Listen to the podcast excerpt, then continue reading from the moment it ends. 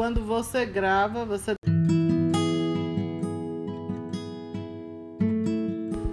Um curso em milagres. Capítulo 4 As ilusões do ego. Tópico 4 Isso não precisa ser assim. 1. Um, se tu não podes ouvir a voz que fala por Deus, é porque não escolheste escutar. Que escutas a voz do teu ego é demonstrado pelas tuas atitudes, os teus sentimentos e o teu comportamento. No entanto, é isso o que queres. É isso que estás lutando para manter e te mantens vigilante para salvar. A tua mente está cheia de esquemas para salvar a face do teu ego e não buscas a face de Cristo. O espelho no qual o ego busca ver a própria face é, de fato, escuro. Como pode ele manter o truque da sua existência, exceto com espelhos? Mas aonde olhas para achar a ti mesmo depende de ti. 2. Eu tenho dito que não podes mudar a tua mente mudando o teu comportamento, mas tenho dito também, e muitas vezes, que podes mudar a tua mente. Quando o teu humor te diz que escolheste de forma errada, e isso acontece sempre que não estás alegre, então saibas que isso não precisa ser assim. Em todos os casos, pensaste de forma errada a respeito de algum irmão criado por Deus e estás percebendo imagens que o teu ego faz em um vidro escurecido.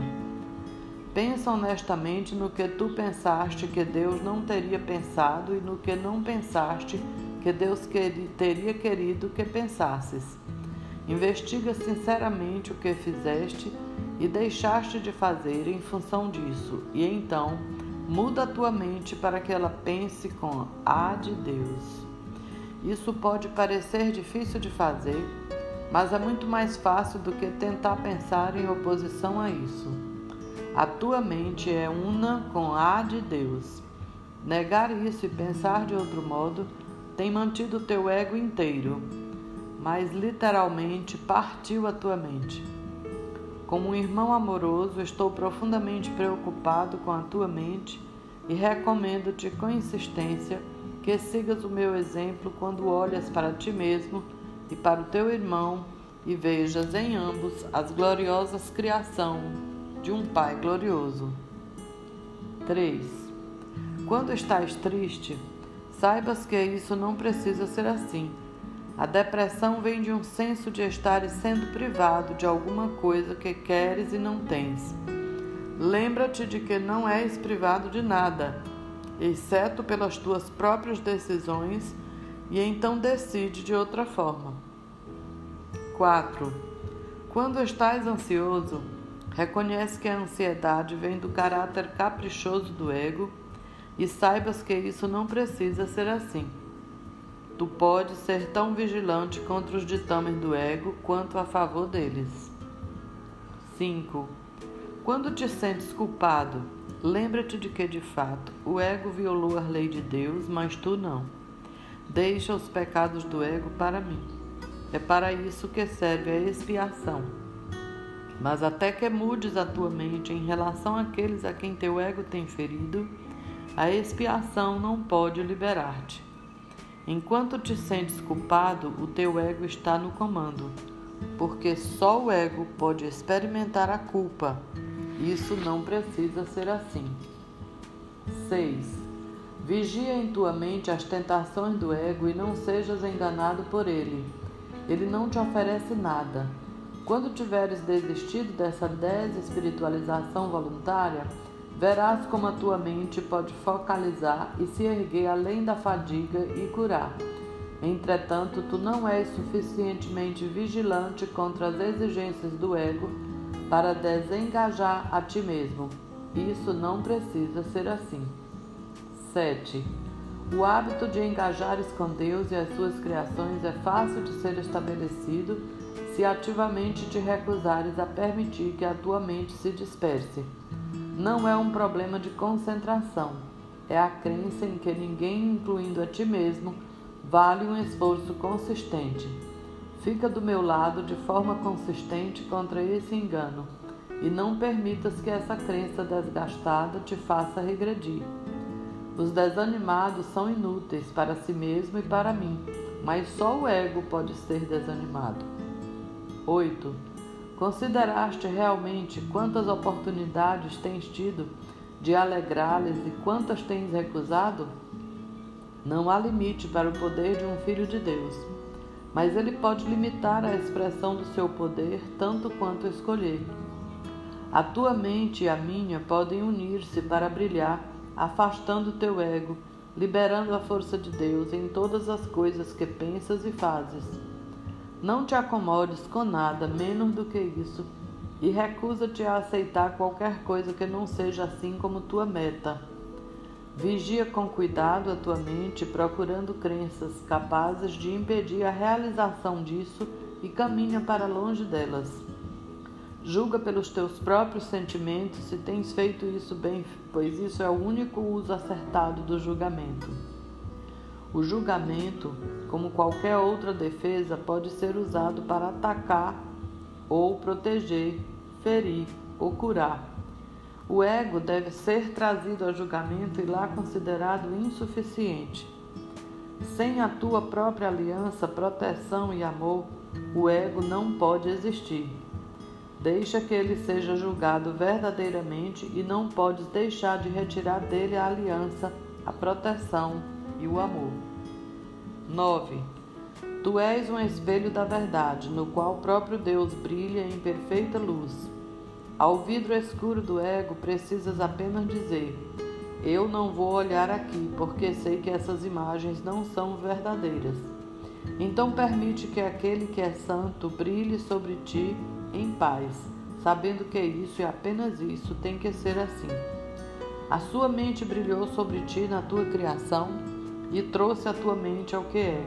A sua mente ainda brilha sobre ti e tem que brilhar através de ti. O teu ego não pode impedi-lo de brilhar sobre ti, mas pode impedir-te de deixar que ele brilhe através de ti. 10. A primeira vinda de Cristo é apenas um outro nome para a criação, pois Cristo é o Filho de Deus. A segunda vinda de Cristo não significa mais nada do que o fim do domínio do ego e a cura da mente. Fui criado como tu na primeira e tenho te chamado para te unires a mim na segunda. A segunda vinda está a meu encargo e o meu julgamento, que é usado só para a proteção, não pode estar errado porque jamais ataca. O teu pode estar tão distorcido que acreditas que eu estava equivocado ao escolher-te. Asseguro-te que esse é um equívoco do teu ego. Não o tomes equivocadamente por humildade. O teu ego está tentando convencer-te de que ele é real e de que eu não sou porque se eu sou real, não sou mais real do que tu. Esse conhecimento, e eu te asseguro que isso é conhecimento, significa que Cristo veio à tua mente e a curou. 11. Eu não ataco teu ego. Trabalho com a tua mente superior, o lar do Espírito Santo, quer tu estejas dormindo ou acordado. Do mesmo modo que o teu ego faz com a tua mente inferior, que é a sua casa. Sou a tua vigilância nisso, porque tu estás por demais confuso para reconhecer a tua própria esperança. Eu não estou equivocado. A tua mente elegerá unir-se à minha e juntos nós somos invencíveis. Tu e o teu irmão ainda reunir-se-ão em meu nome e a vossa sanidade será restaurada.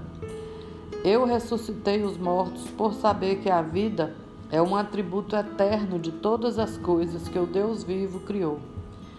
Porque tu acreditas que seja mais difícil para mim inspirar o desespiritualizado ou estabilizar o instável? Eu não acredito que haja uma ordem de dificuldade em milagres, tu sim. Eu chamei e tu vais responder. Eu compreendo que milagres são naturais porque são expressões de amor.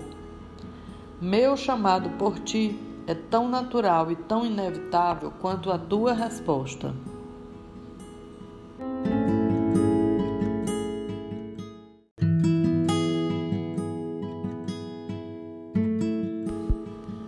Um curso em milagre. Livro texto, capítulo 4 As ilusões do ego. Tópico 5 A ilusão do ego-corpo. 1. Todas as coisas cooperam para o bem. Não existem exceções, exceto no julgamento do ego. O ego exerce vigilância máxima em relação ao que ele permite que faça parte da consciência. E não é esse o modo de uma mente equilibrada manter-se coesa. O ego é levado a maior desequilíbrio ainda, porque mantém a sua motivação básica a parte da tua consciência e eleva o controle ao invés da sanidade à predominância. O ego tem toda a razão para fazer isso de acordo com o sistema de pensamento que lhe deu origem e ao qual ele serve. Os julgamentos são inevitavelmente seria contra o ego e tem que ser obliterado pelo ego no interesse da sua própria autopreservação. 2. Uma das principais fontes do estado de desequilíbrio do ego é a falta de discriminação entre o corpo e os pensamentos de Deus. Os pensamentos de Deus são inaceitáveis para o ego, porque apontam claramente para a não existência do próprio ego. Assim sendo, o ego ou os distorce ou se recusa a aceitá-los. Ele não pode, porém, fazer com que deixem de ser. Tenta, portanto, não só esconder os impulsos inaceitáveis do corpo, mas também os pensamentos de Deus, porque ambos são ameaçadores para ele, estando preocupado primariamente com a sua própria preservação diante da ameaça, o ego os percebe como o mesmo. Percebendo-os como o mesmo, tenta se salvar para não ser varrido para longe, como certamente seria na presença do conhecimento. 3. Qualquer sistema de pensamento que confunda Deus e o corpo tem que ser insano. No entanto, essa confusão é essencial para o ego, que julga só em termos de ameaça ou não ameaça a si mesmo. Em um certo sentido, o medo que o ego tem de Deus é pelo menos lógico, já que de fato a ideia de Deus o dissipa.